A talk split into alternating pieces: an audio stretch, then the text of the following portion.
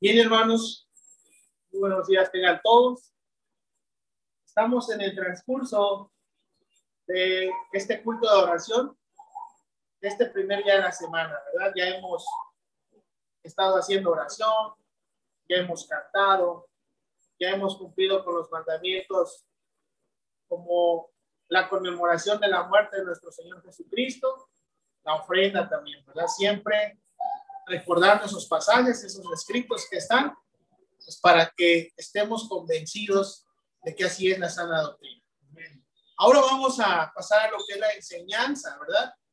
Utilizando el mismo versículo que se citó cuando se iba a participar de la conmemoración de la muerte de nuestro Señor Jesucristo, de ese mandamiento en Hechos 27. Ese versículo es muy breve, pero nos deja tres fundamentos doctrinales Dice que el primer día de la semana, ahí está lo primero, hablando o indicando que es el día de adoración. El primer día de la semana dice que se reunían los discípulos para partir el pan. Es el segundo punto doctrinal que aprendemos de ese versículo. Dice también, Pablo les ha enseñado. Entonces es otro fundamento que tenemos para que el día de adoración eh, o en el día de adoración, el día de la semana, se conmemora, ¿verdad? La muerte de nuestro Señor Jesucristo, pero también se comparte una enseñanza de la palabra de Dios. Y así lo hizo el apóstol Pablo en aquel lugar llamado Troas, donde estaba la iglesia, ¿verdad? Donde había iglesia de Cristo también. Entonces, si eso se hacía en Troas, eso se hacía en Jerusalén, eso se hacía en Corinto, eso se hacía en donde, en donde existiera una iglesia, y por eso así lo hacemos aquí también, ¿verdad? De esta manera, ahora, pues bueno, ya de todos conocido o conocida la forma que se hace y el motivo, ¿verdad? Que es esta pandemia que nos tocó vivir, hermanos. Sin embargo, la palabra no está en contingencia, la, la palabra no está en, resguardo, ¿verdad? No está en cuarentena y esta se tiene que predicar y Dios provee de los medios. Vamos a hacer una oración, quiero que me acompañe. Eh, como sabemos que se debe de orar, cerrando nuestros ojos y con actitud de reverencia al Señor para encomendar este momento también. Oremos. Padre bendito y Señor eterno, Dios todopoderoso, en este momento, Señor, nos dirigimos ante usted. Y es ahora para pedirle por este momento, Señor, en el que vamos a compartir su bendita palabra, Señor. Sabiendo que así lo hacían los hermanos del primer siglo, que los apóstoles predicaban, se reunían los hermanos con ellos en lugares, Señor, donde estaba la reunión donde se hacía la reunión. Así lo hacemos nosotros, porque esa es la sana doctrina. Hay otro día de adorar como, como es o como corresponde a los mandamientos y al ejemplo de los hermanos del primer siglo que nos dejaron también. Pedimos, Señor, su bendición y su dirección para este momento y que se cumpla el propósito con su ayuda, Padre. Eh, vamos a compartir su palabra, que al término de este mensaje todos estemos edificados. Padre Santo, yo le pido que solamente yo sea como una herramienta y el medio que en esta ocasión usted permita, Señor, que sea yo quien exponga su palabra. también le pido su ayuda para que nada mío salga, nada propio, sino únicamente lo de su divina inspiración, Padre. Pedimos por todo esto en el bendito nombre de su Hijo amado, nuestro Señor Jesucristo. Amén. Amén.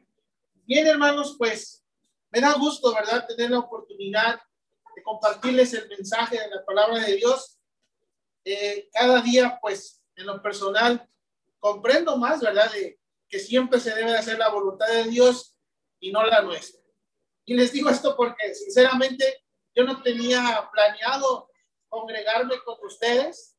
Hablo con los hermanos de Acapulco, aunque sé que están conectados algunos de Iguala, no todos están por alguna razón. Pero yo no tenía planes de estar con los hermanos de Acapulco. Yo vine a Acapulco desde el viernes, el jueves por la noche, para una situación personal el día viernes y dice, decidí quedarme con mi familia dos días más, pero no eran mis planes adorar en comunión, literalmente, ¿verdad? En, en, en sincronía, en, en, la forma que lo hacemos y en la hora, ¿verdad? Porque igual hemos modificado un poquito esto pero es la voluntad de Dios que se manifestó, ¿verdad? A veces, aunque uno no lo piensa, ni siquiera tenía ese plan, pero siempre se hace la voluntad de Dios. Por eso oraba el Señor Jesucristo, ¿verdad? Cuando enseñó a orar a sus discípulos, les dijo, cuando ustedes oren, oren así. Y él da un modelo de oración y dentro de ese modelo de oración, él dice, ¿verdad? Pedía para que viniera el reino, ¿verdad? Era la iglesia que él anunciaba. El reino dice, para que venga tu reino, se haga tu voluntad, así como en el cielo, en la tierra, ¿verdad? Entonces, pues en el reino se hace la voluntad del Señor. Y fue la voluntad que tuviéramos la oportunidad de reunirnos, hermanos, de verlos, de verme, ¿verdad? Vernos con mi familia, verlos también a ustedes con mi familia y la verdad es que es un gran, es un gran gozo ver a los hermanos, estar en contacto, ¿verdad?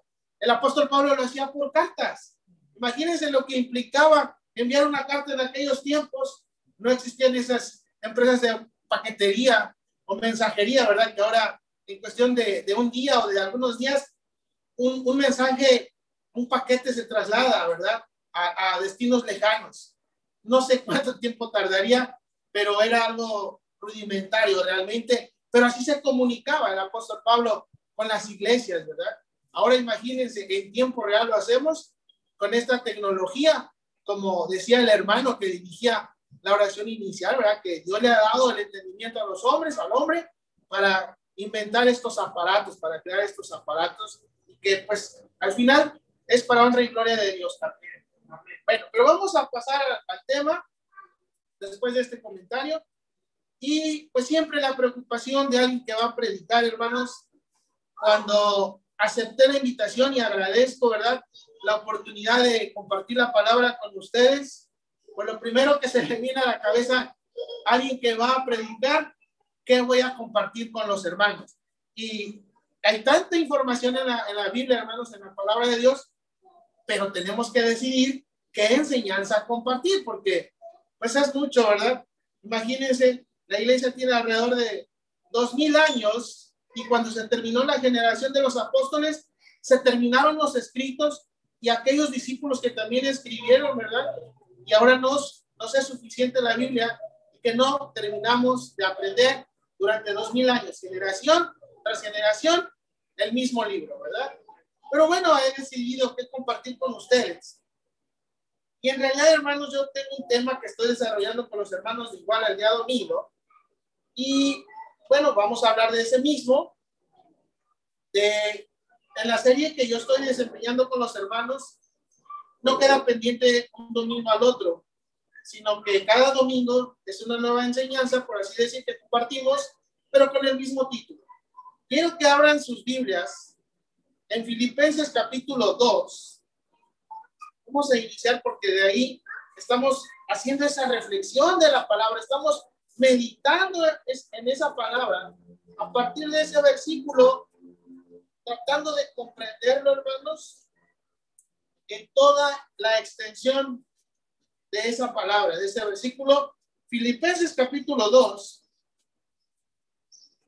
versículo 12.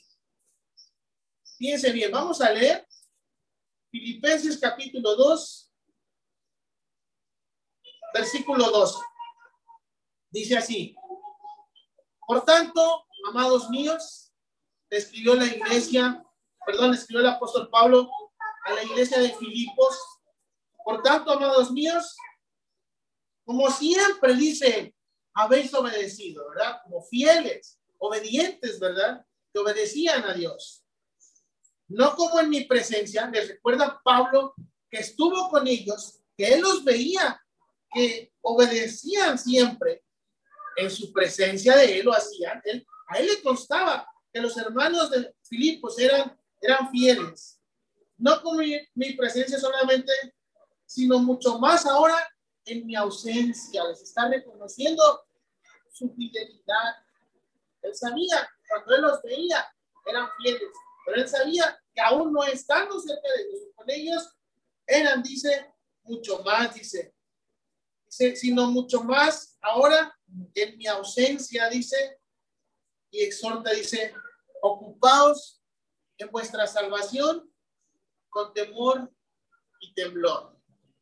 El apóstol Pablo, aún de su fidelidad que veía de los filipenses, no dejaba de decirles que se ocupara de su salvación con temor y temor. Quiero que meditemos, hermanos, en ese pasaje, en ese versículo, pero lo vamos a entender de alguna manera. Esto implica muchas cosas, hermanos. El hablar de la salvación que Dios nos ofrece a través de nuestro Señor Jesucristo es un universo de cosas. Pero vamos a tratar de entender un fundamento de eso. El apóstol les decía que se ocuparan y ocuparnos, ¿verdad? Implica dedicarnos a algo, estar trabajando en algo, estar haciendo algo y en este caso por su salvación. Ocúpense, dice, de su salvación. Y háganlo, dice, con temor y con temblor también. ¿Saben ustedes que hay doctrinas que no son verdaderas, que predican que somos salvos por gracia? Eso es cierto. Pero ellos dicen que cuando Dios da la salvación, ya no te la puede quitar o no la puedes perder. Entonces, es una enseñanza sutil, porque ellos tratan de llevar a la gente a la idea de que la salvación no se pierde, lo cual nosotros sabemos que no es así porque hay muchos versículos que no hablan de esa manera. Entonces, mismo desde este versículo que decía, que escribió Pablo, ¿verdad? Los filipenses, ocúpense de su salvación. Si eso fuera cierto, como esas doctrinas enseñan que la salvación no se pierde, no vamos a hablar de ello, vamos a hablar de la verdad. Entonces no les he hecho, ocúpense desde el momento en que, de acuerdo a esas enseñanzas, algunos simplemente dicen, si tú recibes a, a Jesucristo en tu corazón, lo confiesas que crees en Él, ya eres salvo. Inclusive nada más se quedan con el versículo de Romanos que si confesares con tu boca que Jesús es el Señor, serás salvo. Y con eso los hacen confesar, dicen, ya eres salvo, porque este versículo dice así. Mas no ponen en práctica aquel salmo, y que también así se, se entiende en el Nuevo Testamento, que la suma de tu palabra es verdad. Bueno, es cierto, tienen que confesar, pero ¿qué sucedió en Hechos 2, verdad? Pedro les predicó, Pedro les dijo arrepiéntanse, Pedro les dijo bautícense, y de esa manera quedaron añadidos a la iglesia. Entonces algunos hasta omiten el bautismo y hacen campañas y hacen eventos masivos y predicaciones y llenan auditorios y, y, hacen creer a la gente que en esa reunión solamente con que, con, con que confiesen que Jesús es el Señor, ya nos hacen salvos. Entonces, ¿se imaginan hasta dónde están esos errores doctrinales? Pero fíjense bien, fundamentados en este versículo, dice Pablo, ocúpense de su salvación con temor y temblor. El libro, en el libro de Hechos está el capítulo 2, que todos sabemos, que dice Hechos capítulo 2, donde habla cómo fue el nacimiento de la iglesia, cómo inició, cómo se, se fundó la iglesia. Y sabemos datos interesantes como que fue en el día de Pentecostés. El día de Pentecostés, sabrán ustedes que siempre caía un primer día de la semana, precisamente. ¿Por qué? Porque el día de Pentecostés era pasando la celebración de la Pascua, dice el, creo que Levítico 23 está esa, esa parte, Levítico 23, pasando la celebración de la Pascua, que era entre el día 14 y el día 15 del primer mes del calendario hebreo o judío, era el mes Nisan, se celebraba la Pascua. Así lo hizo el Señor Jesucristo. Pasaban día de reposo, al siguiente día contaban siete semanas y al siguiente día del séptimo día de reposo era Pentecostés, o sea, era un primer día de la semana. Así es que no es casualidad que la iglesia, hay muchas razones o varias razones que haya sido en el día de Pentecostés y un primer día de la semana, como consideramos que es el día del Señor. Bueno, ese día fue grande para la humanidad porque se ve lo que el Señor Jesucristo había dicho, ¿verdad? Él iba a fundar su iglesia y a través de la predicación del apóstol Pedro, ¿verdad? Con ese gran mensaje poderosamente, ¿verdad? De la palabra de Dios, se convirtieron como tres mil personas. Y dice la escritura, ¿verdad? Quiero llegar al versículo porque la verdad es que llena mucho esa palabra. En Hechos capítulo 2. Hechos capítulo 2.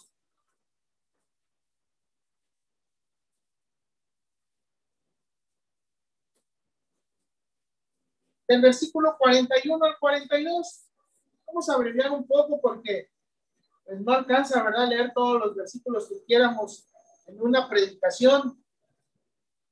Eh, dice el versículo 41 en adelante, Hechos 2, 41 en adelante. Así que los que recibieron su palabra fueron bautizados. Los que recibieron, no todos la recibieron, ¿verdad? Entonces había más de tres mil, dice. Ahorita vamos a ver el dato curioso. Así que los que recibieron su palabra fueron bautizados y se añadieron aquel día como tres mil personas. Si se dan cuenta, este escrito, ¿quién lo hizo? Lucas, ¿verdad? El escritor.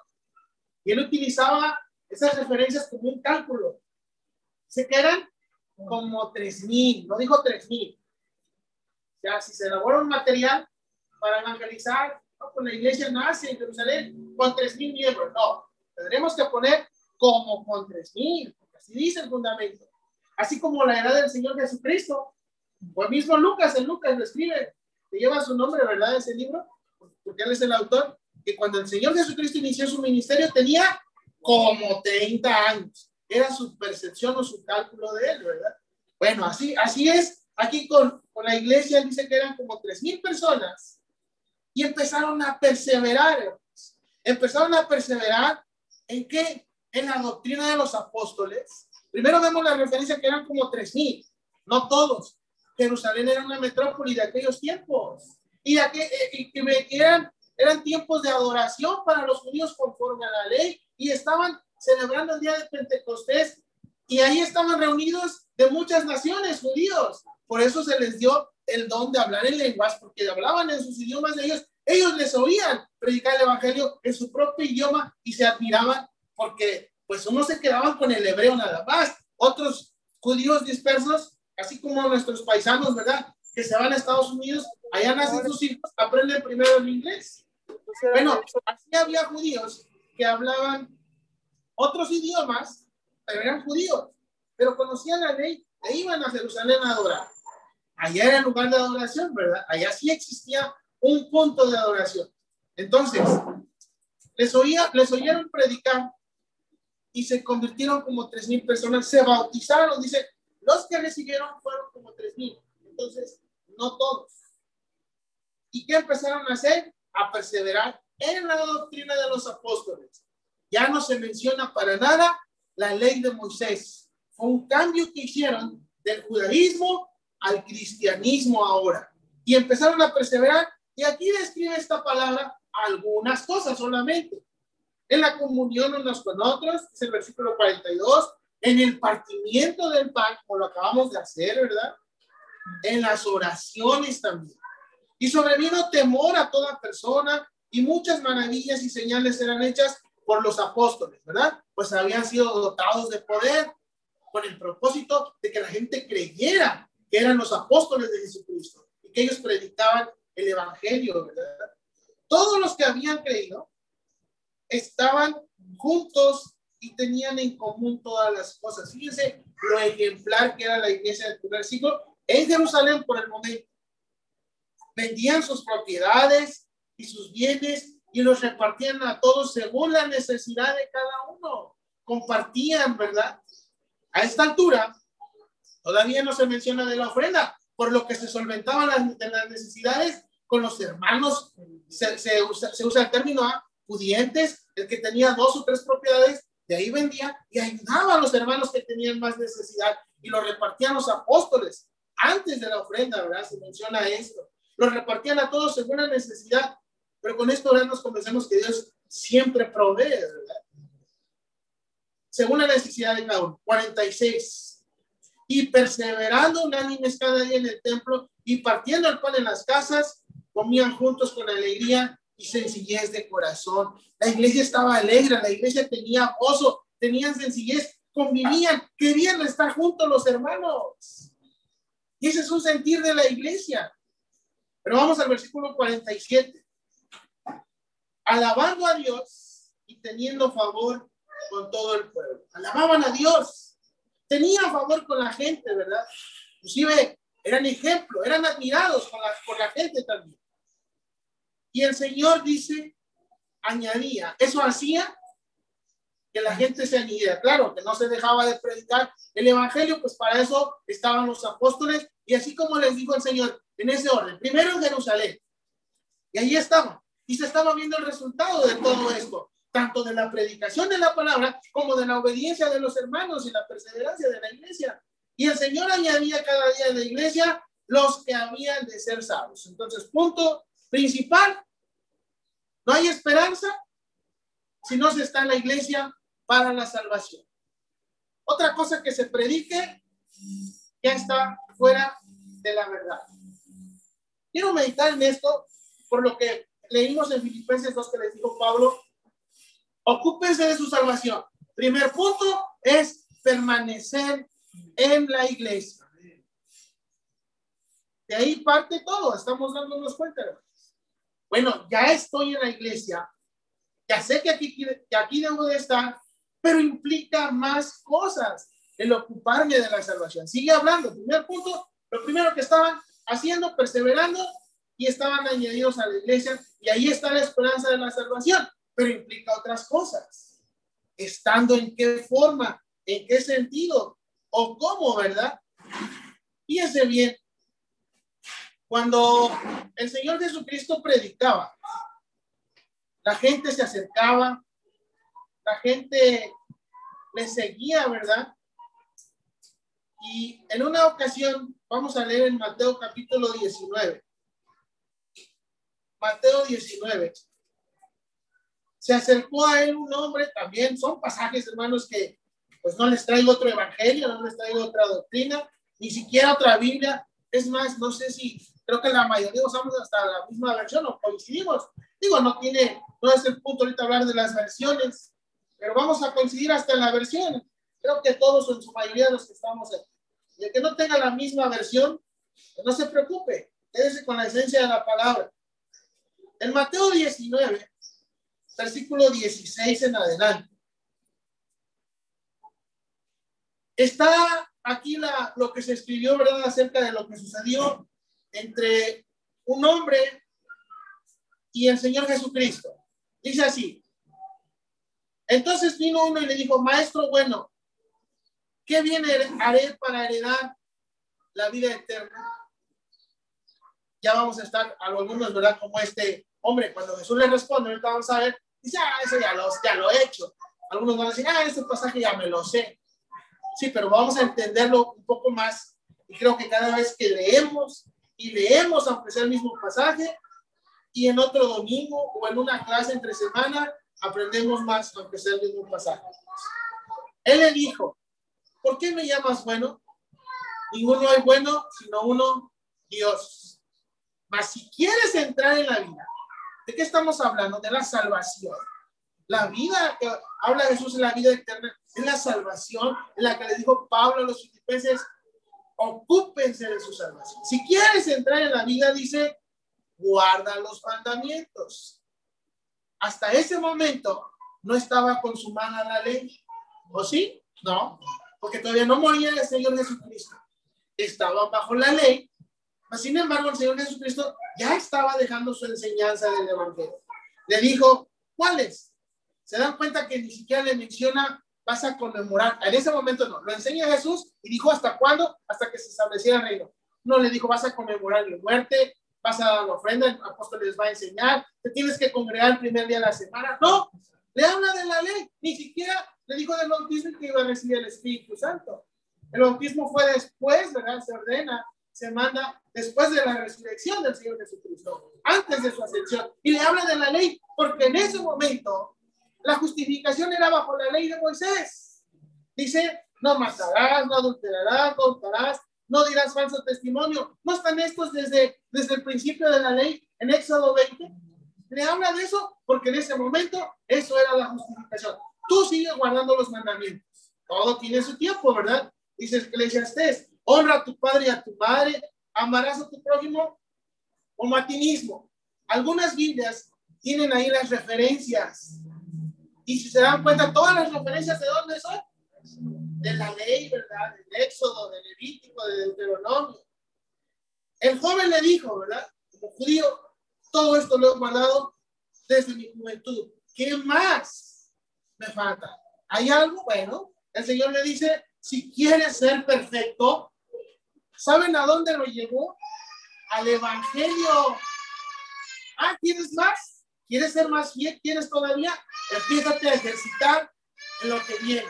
Le dice, si quieres ser perfecto, anda, vende lo que tienes y dalo a los pobres.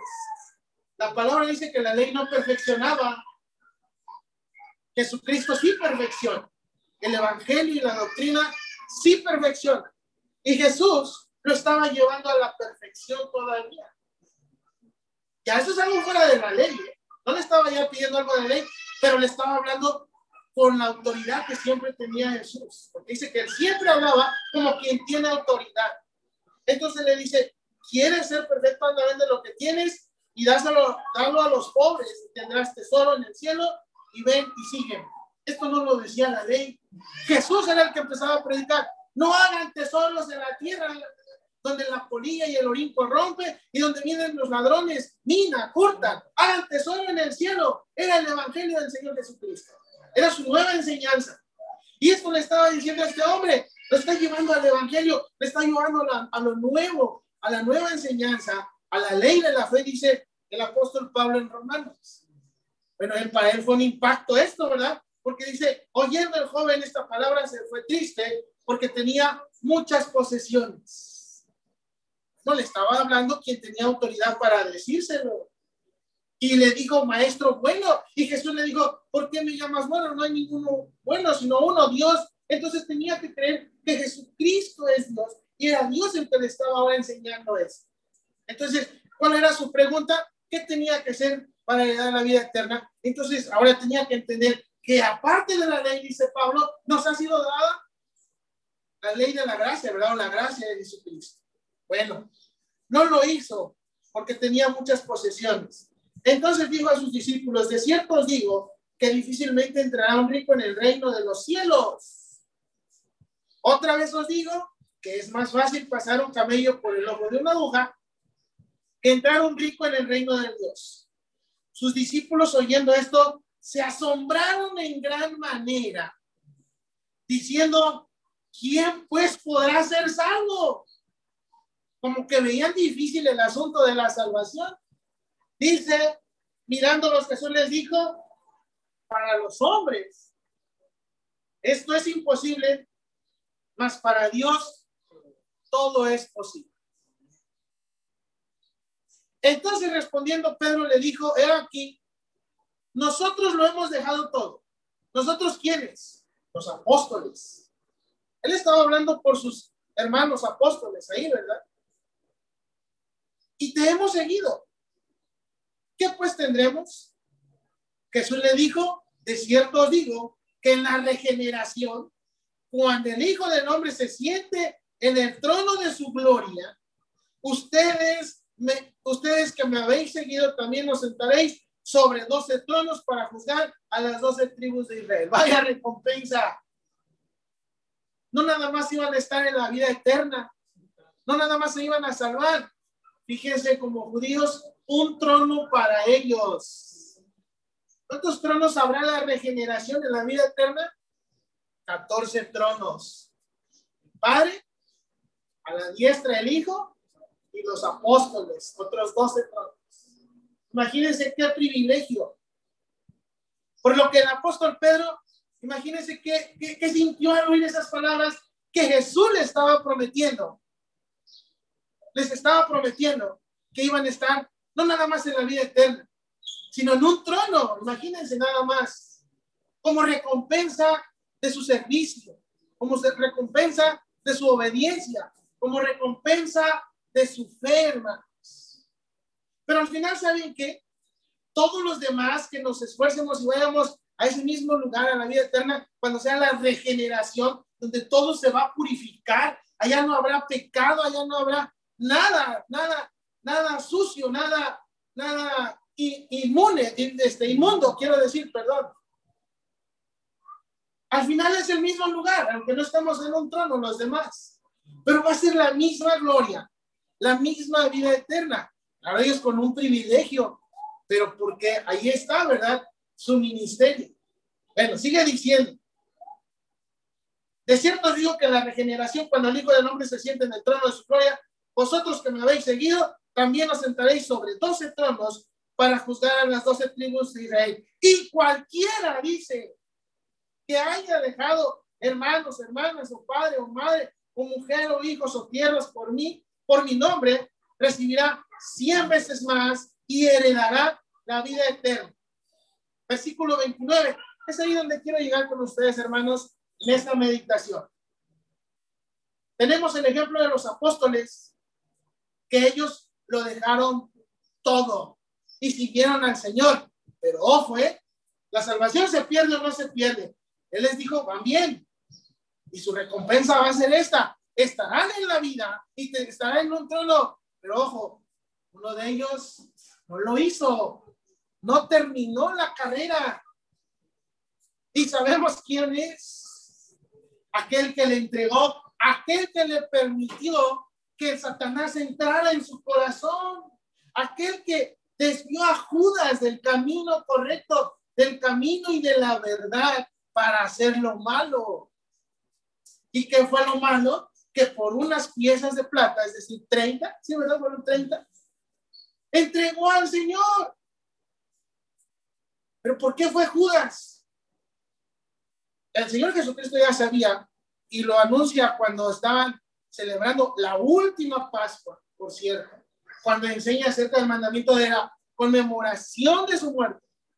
Uno de ustedes me va a entregar. Él ya sabía quién era, porque él ya sabía quién le había permitido, quién le había permitido a Satanás entrar en su corazón. Pero Satanás no nada más quería que Judas se desviara del camino y perdiera su salvación. Sabemos que también atentó contra Pedro. En alguna ocasión que Jesús hablaba de su muerte, Pedro se quería oponer y le dijo, nada de esto te acontezca, Señor. Y le dijo al Señor, quítate de delante de mí, Satanás. Lo poseyó Satanás, ¿verdad? No como las películas de espanto. Así ni se le desfiguró su cara, ni echó vómitos, ni hizo feo. Así nada más.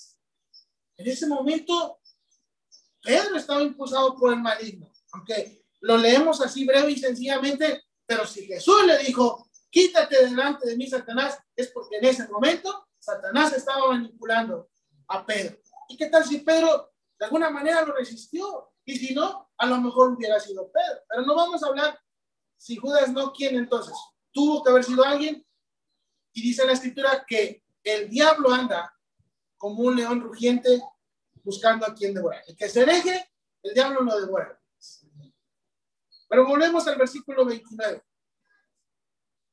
Cualquiera que haya dejado casas o hermanos o hermanas o padre o madre o, madre, o mujer o hijos o tierras por mi nombre, recibirá cien veces más y heredará la vida eterna. El Señor Jesucristo está hablando y poniendo ejemplo de aquellas cosas que nosotros a lo mejor estimamos mucho, apreciamos mucho o amamos mucho, pero que pudiera ser un problema para mi salvación, un obstáculo o un impedimento.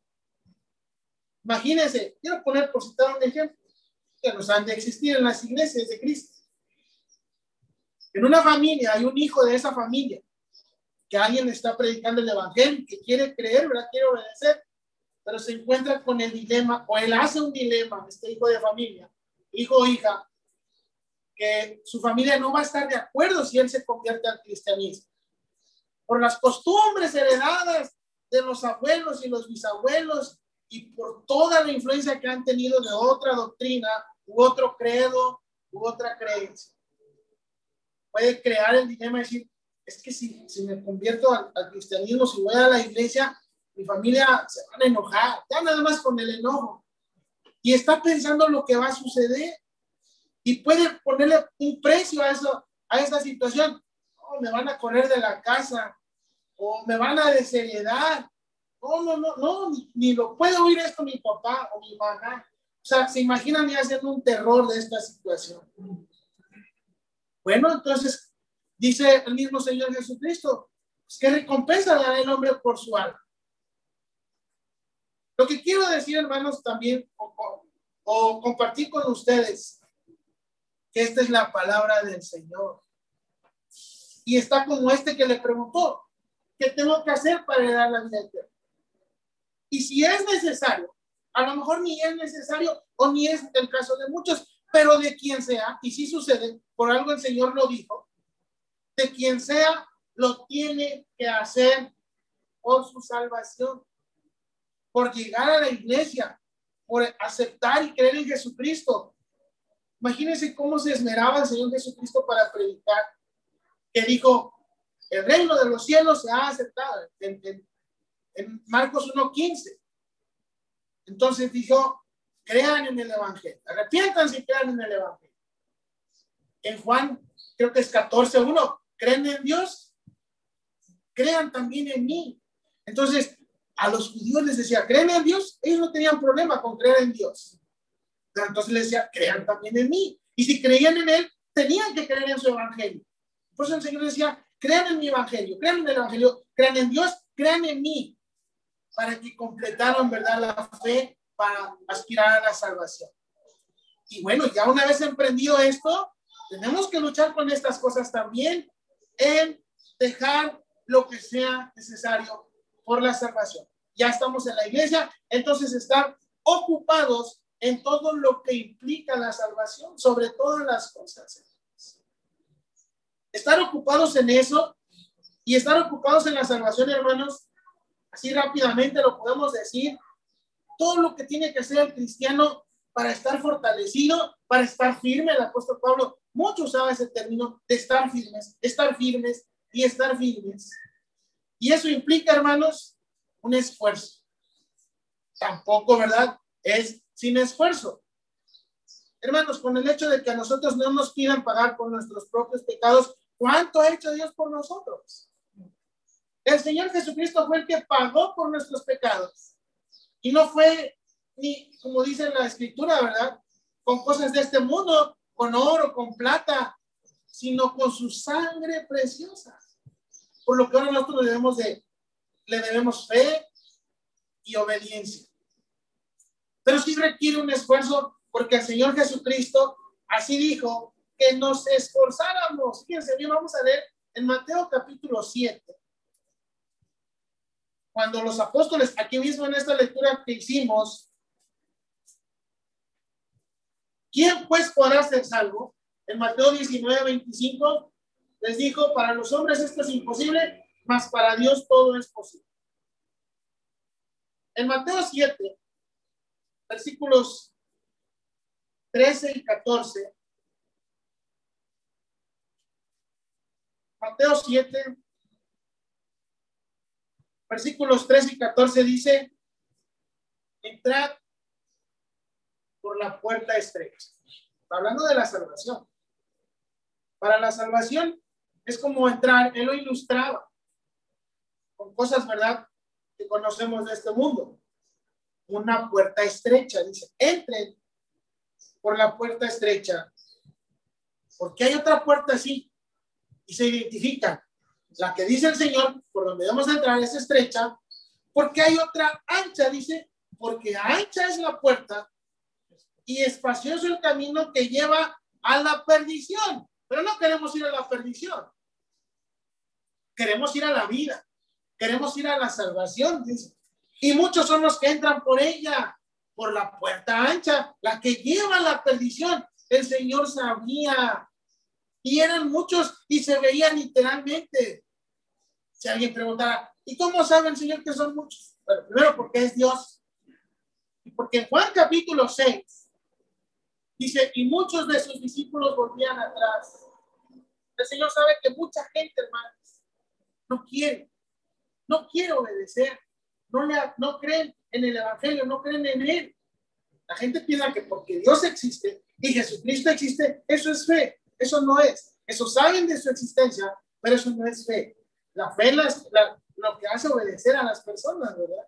Entonces sigue diciendo, porque estrecha es la puerta, el versículo 14, y angosto el camino que lleva a la vida, y pocos son los que la hallan. Entren por esa puerta. En, otra, en otro pasaje, el Señor Jesucristo dijo, esfuércense. Entonces, hermanos, ocuparnos de la salvación requiere esfuerzo. Ya para finalizar, quiero que piensemos en el esfuerzo que implica, hermanos.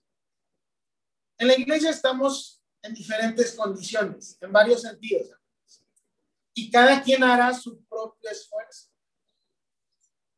Por ejemplo, ¿qué cosas, ¿en qué cosas tenemos que ocuparnos por nuestra salvación? Bueno, ahí está la enseñanza. Por ejemplo, el hecho de que debemos de estar perseverando en la iglesia, asistiendo. Ahorita sabemos que hay acuerdos de las congregaciones donde las reuniones son virtuales. Pero esto un día se va a terminar y tenemos que seguir reuniéndonos en el lugar dedicado para adorar porque así vemos que lo hacían. Si hay un lugar dedicado, hay que ser. Si es en una casa, allá que ser. Pero se tiene que volver a esa normalidad, por así decir. Entonces, eso le ha costado mucho a algunos hermanos. Se desaniman, se enfrían, se dejan de reunir, dejan de perseverar en cuanto a la asistencia. Tienen que hacer un esfuerzo todos los hermanos. Tenemos que hacer un esfuerzo quitar, ¿verdad? Esas barreras, romper esos muros que nos impiden estar luchando y ocuparnos de nuestra salvación. Como por ejemplo, tiempos, distancia, dinero, que digan, bueno, es que el hermano debe vivir cerca del lugar de reunión, yo vivo bien lejos. A algunos le costará 15 minutos, a algunos le costará una hora de traslado. Pero por la salvación hay que hacerlo. O por ejemplo, hablando, eso es hablando de el estar perseverando congregados.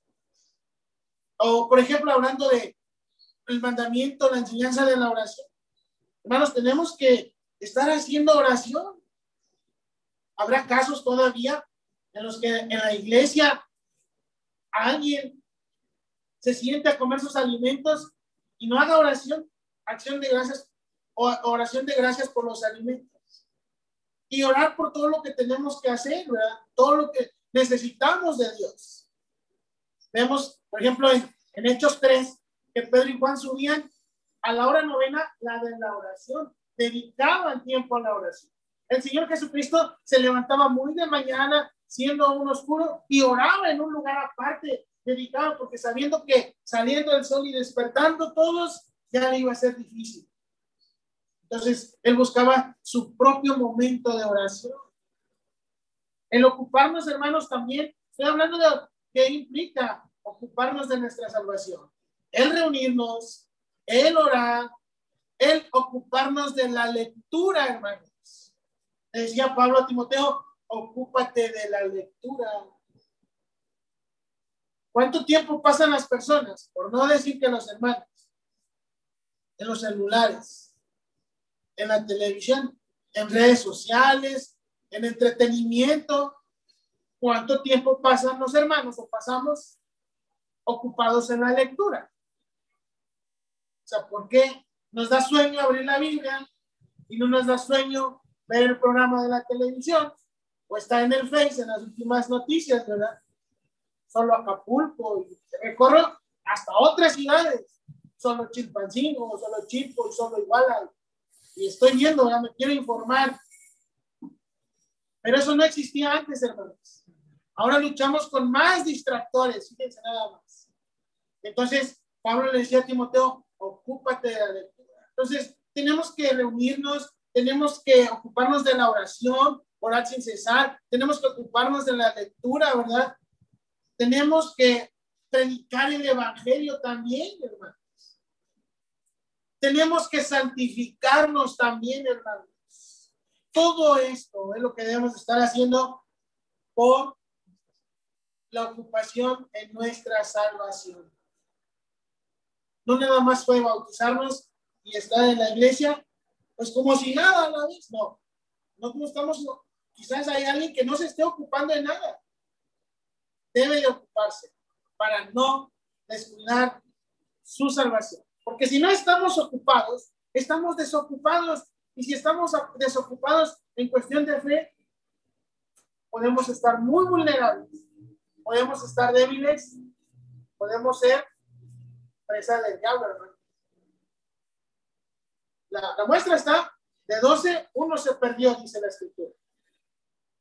Por eso el Señor Jesucristo nos habla con estas palabras para que entiendamos y sepamos todo lo que tenemos que hacer, contra todo lo que debemos de luchar por ocuparnos de nuestra salvación. Y nosotros, aunque creamos que es imposible, sí, como hombre sí, pero dijo el Señor Jesucristo, para Dios todo es posible. Entonces, nosotros todo lo vamos a hacer, ¿verdad? Como dijo el Señor Jesús, como dijo el apóstol Pablo, todo lo puedo en Cristo. Todo lo vamos a hacer, todo vamos a poder en Cristo. Dice que me fortalece. Y para eso, hermanos, debemos estar fortalecidos de fe, nutridos de fe, para que todo lo que Él nos, nos mande, lo hagamos. Dice el apóstol Juan que sus mandamientos no son gravosos, ni uno. Todos los podemos realizar. Pero hay que saber luchar, hermanos. Y eso implica esfuerzo. Eso implica, ¿verdad? El que quieramos hacer las cosas, porque Dios hace en nosotros posible las cosas, Entonces, sí es muy importante, hermanos, porque los mismos apóstoles se preguntaban, ¿quién pues podrá ser salvo? ¿Quién? Quien obedezca lo que el Señor manda. Dejar lo que tengamos que dejar y perseverar en lo que tengamos que perseverar, hermanos. De otra manera, vamos a pues, tener siempre conflictos o problemas espirituales. Algunos todavía, ¿verdad? Necesitamos seguir luchando hasta con nosotros mismos. Como ya para finalizar, en Gálatas capítulo 6, después de que el apóstol Pablo explica, ¿verdad? Las obras de la carne y el fruto del Espíritu, en Gálatas 6,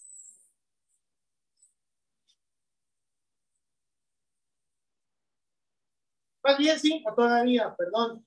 Gálatas 5, 24 al 26. Dice así. Pero los que son de Cristo, esto es su iglesia, ¿verdad? La iglesia. Han crucificado la carne con sus pasiones y deseos. Es lo que dijo el Señor Jesucristo. Niéguese a sí mismo, tome su cruz y síganme. Si somos de Cristo, ya debimos de haber crucificado nuestra carne con nuestras pasiones y deseos, dice. Si vivimos por el Espíritu, andemos también por el Espíritu. Es cuando esto, esto es cuando tenemos una vida espiritual, hermano. Y, ya, para finalizar el versículo dice, no nos hagamos vanagloriosos, les decía los Gálatas, pero también es para toda la iglesia, irritándonos unos a otros, envidiándonos unos a otros. Cosas de la carne, dice el apóstol Pablo. Eso no. Entonces, hermanos, hay que ser guiados por el Espíritu. Por eso recibimos el Espíritu y el Espíritu es el que nos lleva a la obediencia de la palabra. A la obediencia a nuestro Padre, ¿verdad? Porque el Señor Jesucristo dijo, Dios es Espíritu el Padre, el Hijo y el mismo Espíritu, ¿verdad? Que nos ha dado. Entonces, por ese Espíritu ahora somos guiados. Si vivimos por el Espíritu, andemos también por el Espíritu. Y eso es lo que nos va a llevar a la vida. Eso es lo que nos va a llevar a la salvación. No poner en riesgo eso tan grande, dice, ¿verdad? En Hebreos. Ya no lo vamos a leer, pero ya sabemos también lo que dice en Hebreos, que no descuidemos una salvación tan grande, ¿verdad? Y, advierte esa palabra, que siempre la desobediencia ha tenido su retribución. La palabra que se dio en su momento si se obedeció, bueno, tenía, ¿verdad? Su recompensa, pero también su desobediencia tenía su retribución. Por eso dice, no sea que nos deslicemos. Entonces, hay que estar fortalecidos, hay que estar firmes, hermanos, y hay que estar ocupados en nuestra salvación. Ante cualquier debilidad, ante cualquier tentación, ¿verdad? De la carne, el maligno que a veces nos quiere hacer tropezar, hay que recordar que hay una salvación, ¿verdad? Por la que debemos estar ocupados mejor, guiados por el Espíritu. Y como el ejemplo de los apóstoles, dejarlo todo, hermanos, lo que sea necesario por la salvación. Es más, fíjese, el testimonio del apóstol, del apóstol Pablo. Él decía que ahí mismo en Filipenses, ya nos lo leímos, el mismo Filipenses 3, donde habla que si alguien tenía de qué gloriarse en la carne, dice, yo más. Y empieza a hablar las cosas que para él eran valiosas en su momento, ¿verdad? Que era judío, que era de la tribu de Benjamín, que era fariseo de fariseos, que era en cuanto a celo perseguidor de la iglesia, en fin. Pero cuando conoció a Cristo, cuando conoció entonces la forma en cómo era la salvación, dice, todo eso lo tengo como pérdida. Lo he estimado, dice, como basura, inclusive. Aquellos, por aquellos, fíjense, que todavía se aferran a las cosas de la ley o al judaísmo. Pablo dice, ahora eso es basura, ¿verdad? Y no porque sea un irreverente, por utilizar el término, ¿qué sucede con la basura? ¿Qué es la basura? Lo que ya no sirve, lo que ya no necesitamos, lo que se debe de desechar. Y eso habla Pablo precisamente del judaísmo. ¿Por qué dice? Porque ahora había sido alcanzado, dice, he sido ha sido por la palabra, ¿verdad? Y habla en ese, en, en Filipenses 3 del esfuerzo y ni siquiera hablaba de que ya estaba seguro. No es que yo ya lo haya alcanzado, decía Pablo, sino que me esfuerzo, dice, por seguir al blanco, dice, ¿verdad? Entonces, bueno, todo eso también es enseñanza, hermanos, que lo que no sirve para la salvación es basura, hermanos. Entonces, no nos sirve Debemos de desecharnos, debemos de deshacernos de eso por seguir a Cristo, dice, ¿verdad? Entonces, bueno, todo esto era con propósito de entender la salvación. Nosotros no tuvimos ese problema del judaísmo al cristianismo. Nosotros enfrentamos otros problemas de la incredulidad, ¿verdad? O del sectarismo, que es el judaísmo propiamente, al cristianismo. En todas las iglesias, esos casos que sean, deben de comprender esto es lo que implica la salvación, el ocuparnos de la salvación. Y más cosas. Esto nada más es por lo que yo quise compartirles en este tiempo de este sermón, de este día de adoración. Pues espero, ¿verdad? Que sí, esto que les he compartido les haya edificado en algo, ¿verdad, hermanos? Pero es algo en lo que no debemos de dejar de pensar, de dejar de hacer, el ocuparnos en nuestra salvación, en todo lo que implica. Dios les bendiga. Amén.